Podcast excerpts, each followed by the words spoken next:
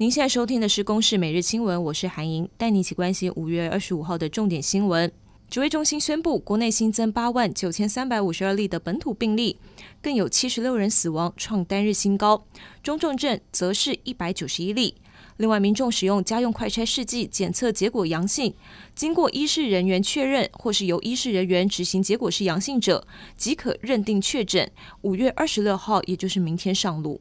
现在，为了鼓励长者完全接种疫苗，指挥中心也宣布，六十五岁以上的长者，还有五十五岁以上原住民，尚未完成接种疫苗民众，六月三十号前接种，就可以免费获得两剂单剂型的快筛试剂。就读正修科大的我国东京帕奥游泳国手陈亮达，疑似因为天雨路滑，过弯时不慎连人带机车滑向对向车道，遭到公车碾毙。正修除了将会颁授毕业证书，也会全力协助家属处理善后事宜。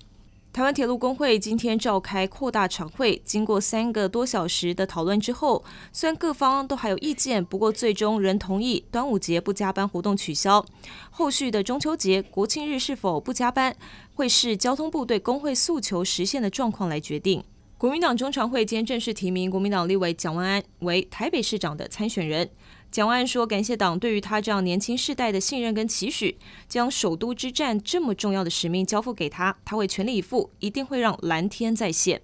美国德州校园枪击案有一名十八岁的男子入校开枪，目前传出二十一人死亡，其中包括十八名的孩童跟一名牧师。凶嫌跟警方驳火遭到击毙。美国总统拜登下令将办起哀悼，并且表示：“十八岁就拥枪不对，何时才能起身对抗枪支游说？”